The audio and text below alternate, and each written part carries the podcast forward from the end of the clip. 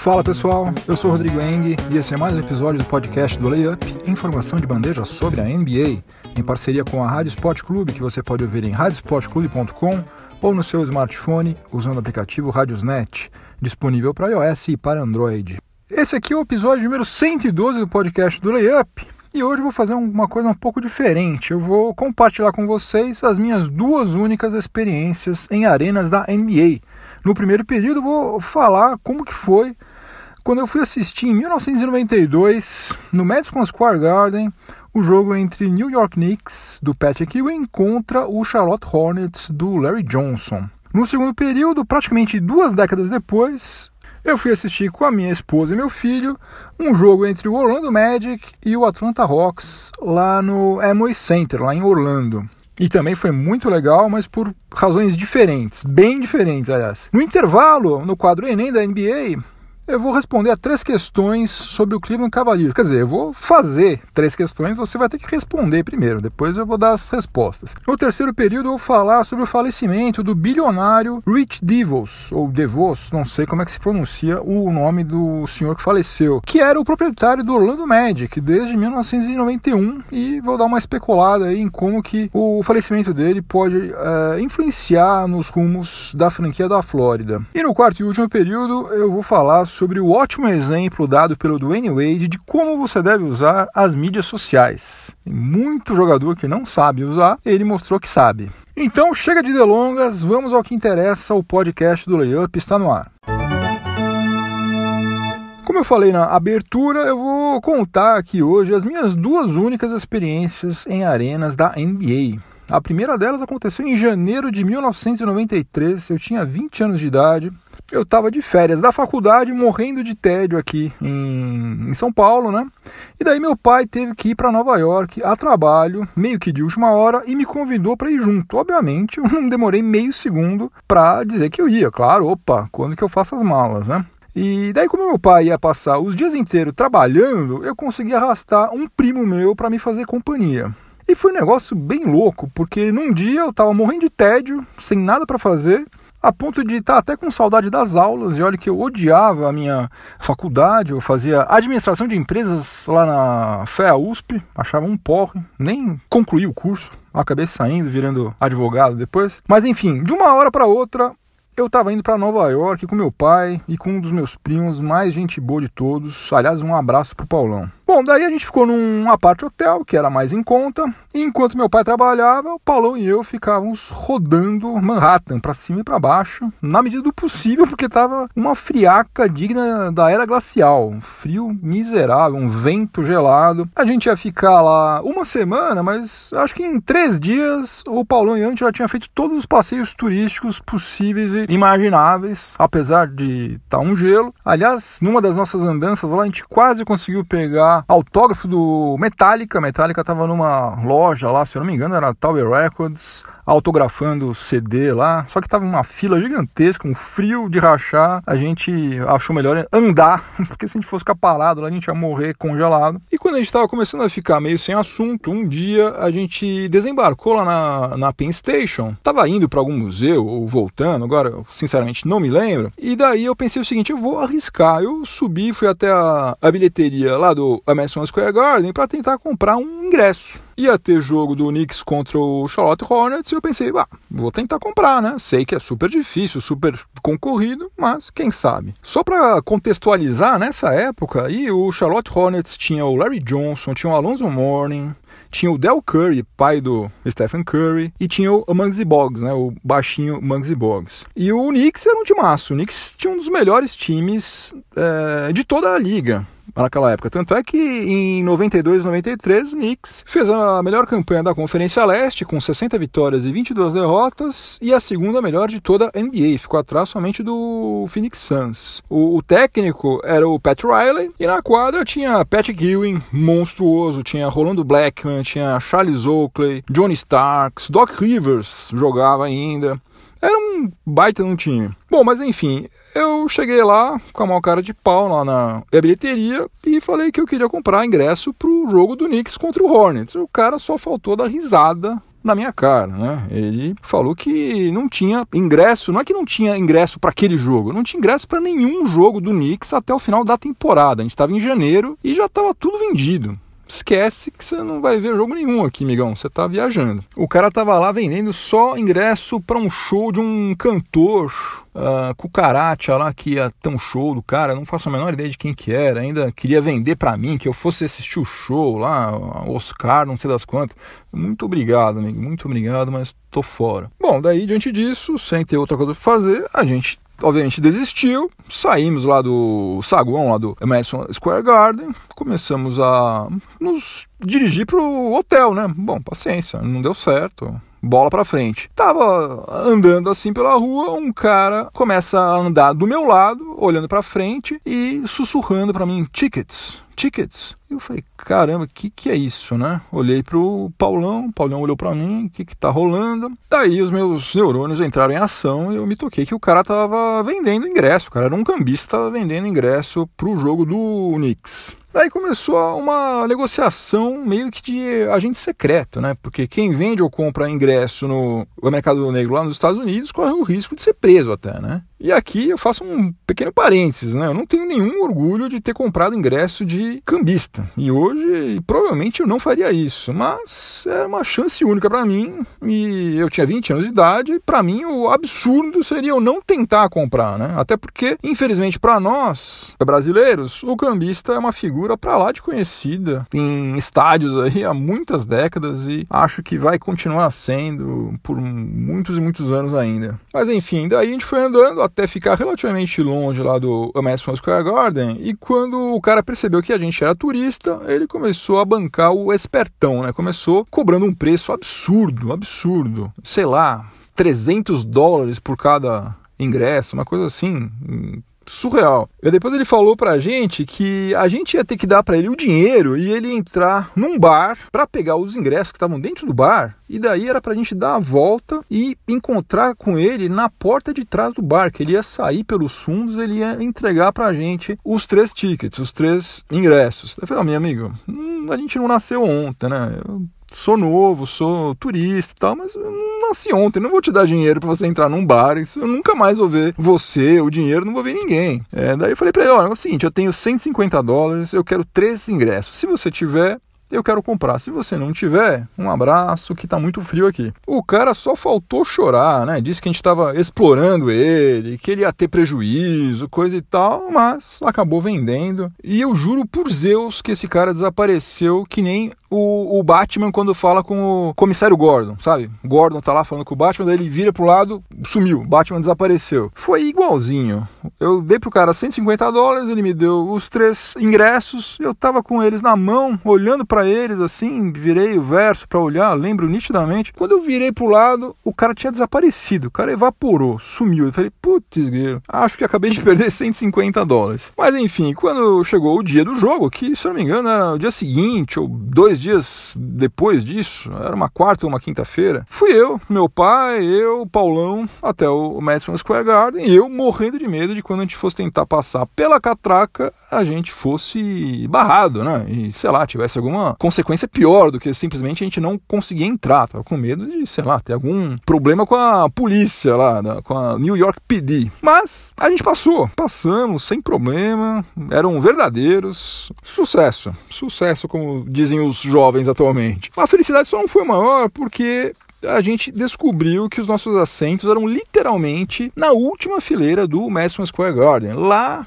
em cima. Pra você ter uma ideia, se você tiver com algum celular aí perto, pega o seu celular, coloca ele no seu colo e daí você olha para baixo. A quadra era o celular. Juro por Deus, era assim uma coisinha assim. Você tinha que confiar que quem estava lá embaixo era mesmo o Patrick Ewing, o Larry Johnson, Rolando Blackman, porque ver de verdade não estava vendo quase nada. E lá naquela época não tinha telão, né? Não tinha esses telões gigantes maravilhosos e tal. Tinha só o placar e vez ou outra mostrava lá quem que tinha feito a cesta. Dois pontos pro, sei lá, Doc Rivers. Só isso. Agora, mesmo assim, assistir um jogo no Madison Square Garden do lado de torcedor torcedores nova-iorquinos doentes. Os caras estavam dos, dos, nossos lados, do lado, na frente ali, todo mundo se conhecia, porque os caras compraram pro ano inteiro, deviam assistir jogo lá há muitos anos já juntos, todo mundo se conhecia, cada sexta que rolava era high five para todo mundo, a gente dando high five com os caras que a gente nunca viu. Extremamente divertido, apesar da gente ter visto pouca coisa do jogo em si. No segundo período do podcast do Layup, em parceria com a Rádio Sport Clube, eu vou contar para vocês como foi a minha segunda e última até hoje experiência numa arena da NBA. A segunda aconteceu em 2012. É, eu já era casado, já tinha um filho, que tinha seis anos, estava quase fazendo sete anos. E daí a minha esposa e eu, a gente resolveu levá-lo para Disney. Aliás, levá-lo entre aspas, né? Porque quem ficou mais contente em ir para Disney, na verdade, foi a minha esposa.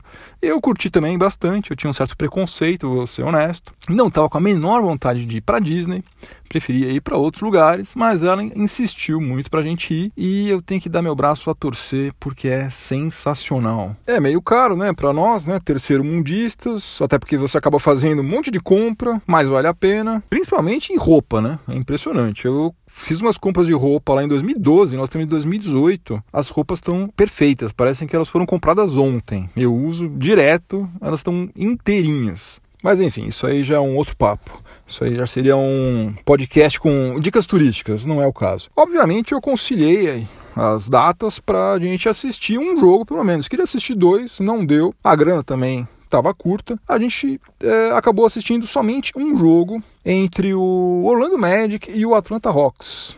E eu me lembro muito bem porque tinha um monte de gente lá no Amway Center usando a camisa do Dwight Howard com uma letra C colada em cima do H.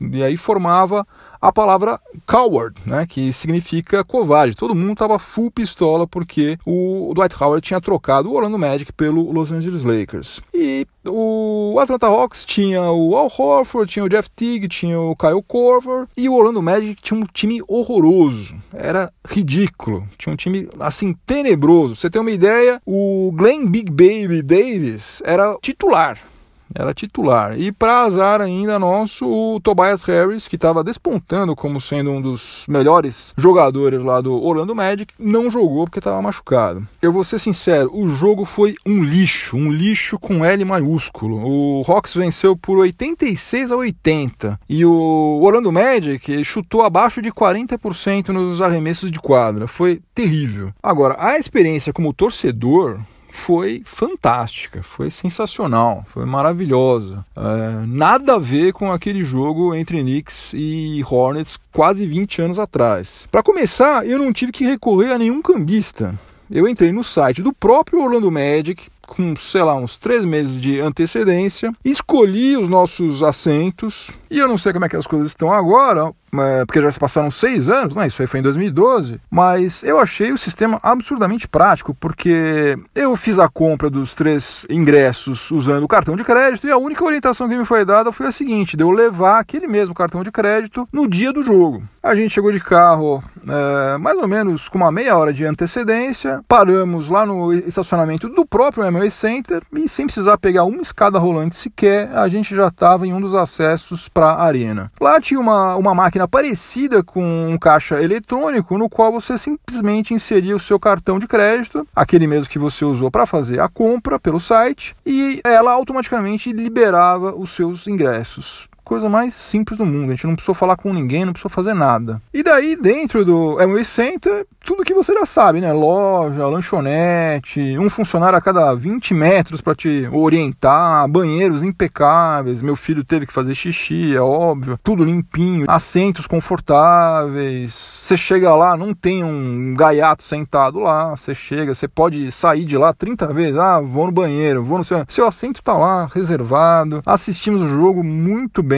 Paguei, dessa vez eu paguei caro, paguei 120 dólares para cada ingresso. Uma bela de uma grana Hoje não faria isso de jeito nenhum, mas naquela época não tava a quase 4 reais, né? O dólar tava bem mais acessível, deu pra gente assistir bem o jogo. Pena que o jogo em si, como eu já falei, foi uma porcaria. O bom teria sido se a gente visse aquele Knicks contra Hornets nesses assentos aí do Amway Center. Mas de toda forma, valeu muito a pena. Eu faria tudo de novo, sem dúvida nenhuma. Meu filho pirou, ele apareceu lá no telão, dançando, foi sensacional. E o melhor de tudo, para um cara que já tá ficando velho, não tem muita paciência para ficar em fila, para ficar em trânsito e tal, foi o seguinte: o jogo acabou às 21 horas e às 21h30, sem brincadeira, não tô mentindo, eu já tava de banho tomado, deitado na cama do hotel assistindo outro jogo. E agora, segundo esse meu padrão, acho que a terceira partida da NBA que eu vou assistir em loco vai ser só em 2032. Só que para isso a gente vai ter que dar um jeito aí, porque realmente o dólar a 4 reais não tá dando, hein, gente? Chegamos ao intervalo do podcast do Layup em parceria com a Rádio Sport Clube. E no intervalo a gente tem o quadro Enem da NBA, que é uma série de quizzes que você encontra lá no site layup.com.br. E a cada episódio eu estou pensando três perguntas dessa série de quizzes para a gente responder aqui. E hoje o tema do Enem da NBA vai ser o Cleveland Cavaliers. Vamos ver quem manja de Cleveland Cavaliers. Então vamos lá. Eu primeiro faço a pergunta, obviamente, depois eu dou as cinco alternativas e dou cinco segundos para você pensar em qual é a resposta correta. Você pode chutar, obviamente, mas se você for chutar, chute com inteligência. E daí eu vou dizer para vocês qual seria a resposta certa. E depois, se você quiser, você pode fazer todos os 10 testes de qualquer um dos quizzes que estão lá no Layup Uh, vamos lá, primeira pergunta de hoje sobre o Cleveland Cavaliers. Eu quero saber qual alternativa contém o nome de dois jogadores que atuaram pelo Cleveland Cavaliers e fazem parte do Hall da Fama. Então eu quero saber qual alternativa contém o nome de dois jogadores que atuaram pelo Cleveland Cavaliers e fazem parte do Hall da Fama. Alternativa A: Austin Carr e Larry Nance. Alternativa B, Lenny Wilkins e Austin Carr. Alternativa C, Craig Ello e Mark Price. Alternativa D, Lenny Wilkins e Shaquille O'Neal. Ou alternativa E, Nate Turmond e Mark Price. Então, repetindo pela última vez. Qual alternativa contém o nome de dois jogadores que atuaram pelo Cleveland Cavaliers e fazem parte do Hall da Fama? Alternativa A, Austin Carr e Larry Nance. Alternativa B, Lenny Wilkins e Austin Carr. Alternativa C, Craig Ellow e Mark Price. Alternativa D, Lenny Wilkins e Shaquille O'Neal. Ou alternativa E, Nate Thurmond e Mark Price. Tempo.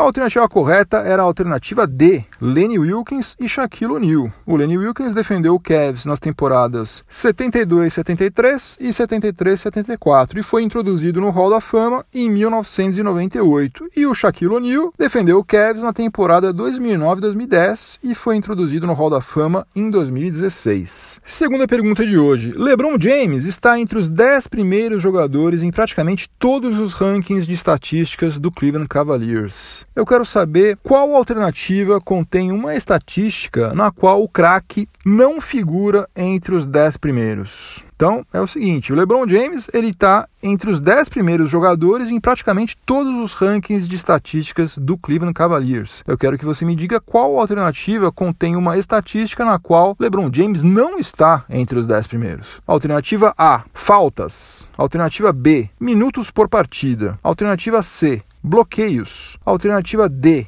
rebotes. Ou alternativa E, aproveitamento em lances livres. Repetindo, eu quero saber em qual ranking LeBron James não figura entre os 10 primeiros colocados nas estatísticas do Cleveland Cavaliers. Alternativa A, faltas. Alternativa B, minutos por partida. Alternativa C, bloqueios. Alternativa D, rebotes. Ou alternativa E, aproveitamento em lances livres. Tempo! A alternativa correta era a alternativa E, aproveitamento em lances livres. LeBron nunca foi muito bom em lances livres. Nas 11 temporadas que ele atuou pelo Cleveland Cavaliers, o aproveitamento dele em lances livres foi de 73,3%, muito abaixo da marca registrada pelo décimo colocado nesse ranking, que atualmente é o Kevin Love, que está lá em torno dos 84,4% de aproveitamento. E a terceira e última pergunta de hoje é uma pergunta que quem acompanha NBA já pelo menos há uns três anos, talvez se lembre bem disso. Eu quero saber qual é o jogador do Cleveland Cavaliers que detém o recorde de pontos marcados em uma única partida. Qual jogador marcou mais pontos em um jogo com a camisa do Cleveland Cavaliers? Alternativa A: Brad Dougherty. Alternativa B: LeBron James. Alternativa C: Kyrie Irving. Alternativa D, World Be Free ou alternativa E, Mo Williams. Então, qual jogador marcou mais pontos em uma única partida defendendo o Cleveland Cavaliers? Alternativa A, Brad Dougherty. Alternativa B, LeBron James. Alternativa C, Kyrie Irving. Alternativa D, World Be Free. Ou alternativa E, Mo Williams. Tempo. A alternativa correta era a alternativa C, Kyrie Irving. O Kyrie Irving marcou 57 pontos contra o San Antonio Spurs no dia 12 de março de 2015, quebrando o recorde que pertencia ao LeBron James. LeBron James tinha marcado 56 pontos contra o Toronto Raptors no dia 20 de março de 2005.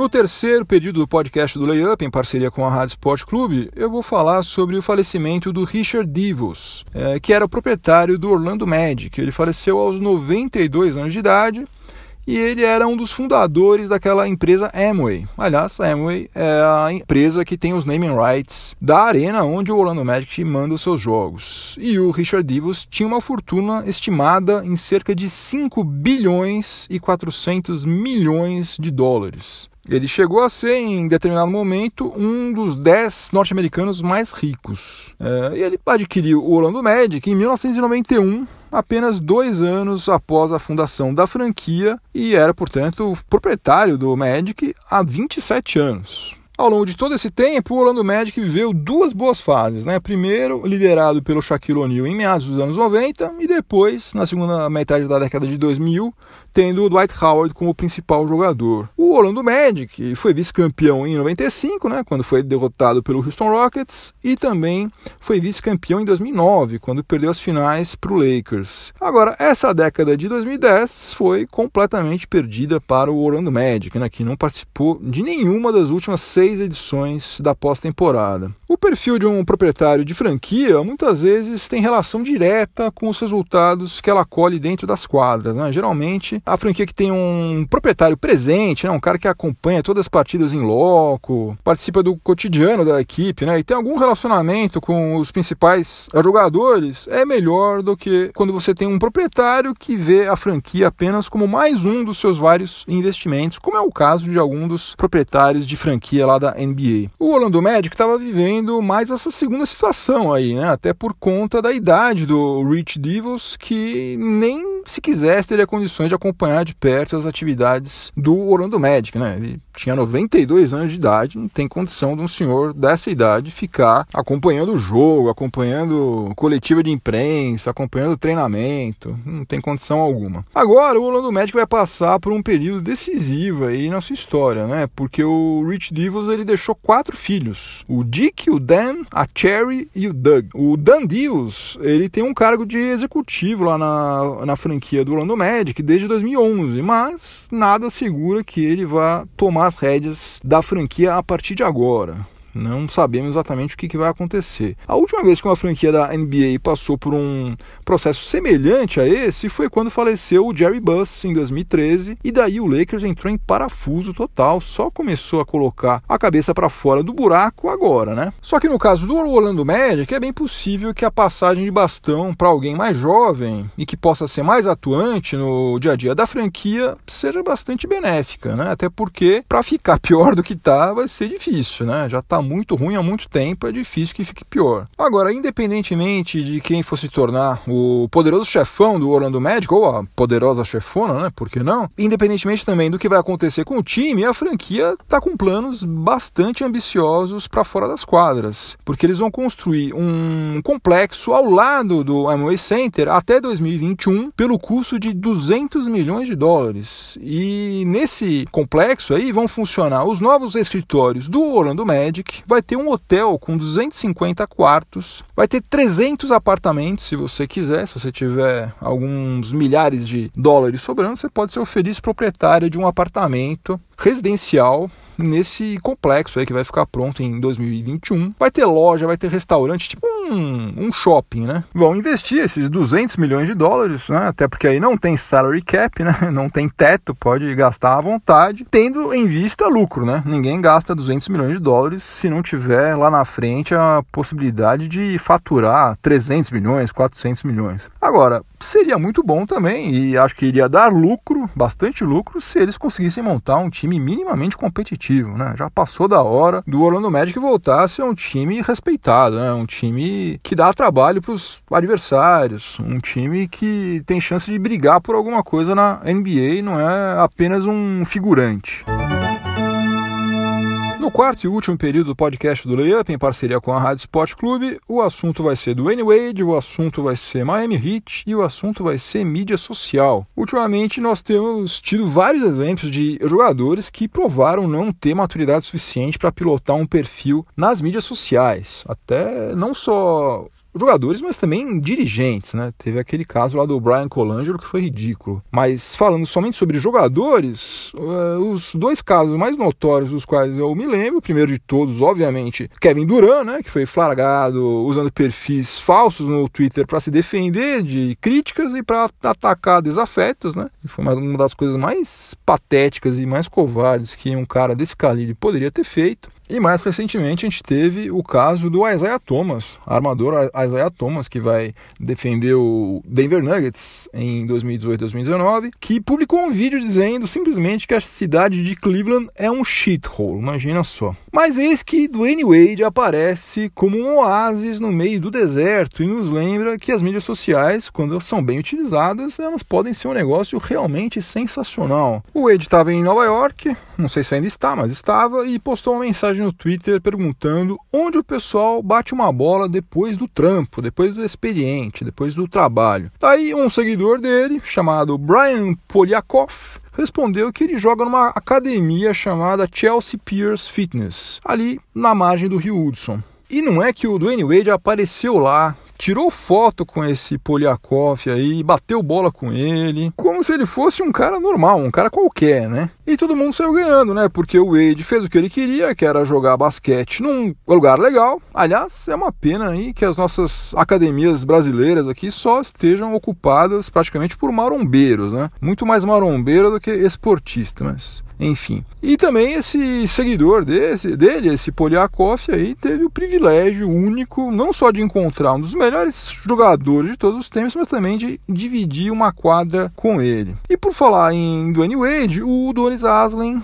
teve o seu contrato renovado por uma temporada com o Miami Heat pelo piso salarial de veteranos, que no caso dele é de 2 milhões e 400 mil dólares. Eu queria ter um piso salarial desse, hein, gente? 2 milhões e 400 mil dólares para ficar sentado no banco, dando apoio moral para os companheiros de equipe, né? E agora o Miami Heat tem 13 contratos garantidos para 2018 2019. Um que não é garantido, do Bryant Weber, que já rodou mais do que bêbado em porta giratória, né? Passou pelo Houston Rockets, pelo Memphis Grizzlies, pelo Golden State Warriors, sei lá, para uns cinco times. E ainda tem mais três jogadores com contrato apenas para o training camp, tentando garimpar uma vaguinha no elenco definitivo, que vai ser bem difícil. Até porque uma das 15 vagas certamente está reservada para o próprio Dwayne Wade, que deve fazer a sua última temporada na NBA em 2018-2019.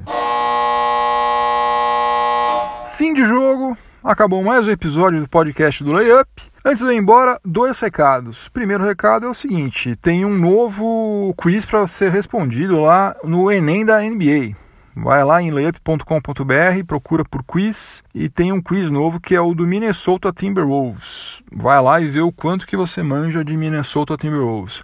O outro recado é o seguinte, para as pessoas que assinam a newsletter do Layup, se você não assina, tá bobeando, até porque é totalmente grátis, você não paga um centavo para receber a newsletter do Layup, e eu estou produzindo um conteúdo exclusivo para os assinantes, que vai ser um conteúdo personalizado de acordo com a franquia pela qual cada assinante torce Quando você faz o seu cadastro lá na newsletter, você informa o seu nome, o seu e-mail e para qual franquia você torce. Eu estou selecionando as 10 franquias que têm mais assinantes para produzir um conteúdo exclusivo, muito útil para você que está interessado em acompanhar a próxima temporada da NBA. Então, se você ainda não se cadastrou, é uma boa hora para você entrar no site layup.com.br, vai na aba newsletter e faça o seu cadastro que você não vai se arrepender. E antes de ir embora, a minha trilha sonora para o final de semana, que eu não sei mais se eu já dei essa dica ou não. Se eu já dei, paciência, vou dar de novo. Que é a música Into the Void, que é a última faixa do lado B do álbum Master of Reality, lançado pelo Black Sabbath em 1971. Olha, eu vou falar uma coisa: se você ouvir Into the Void e não sentir uma vontade de bancar o headbanger, aqueles caras que balançam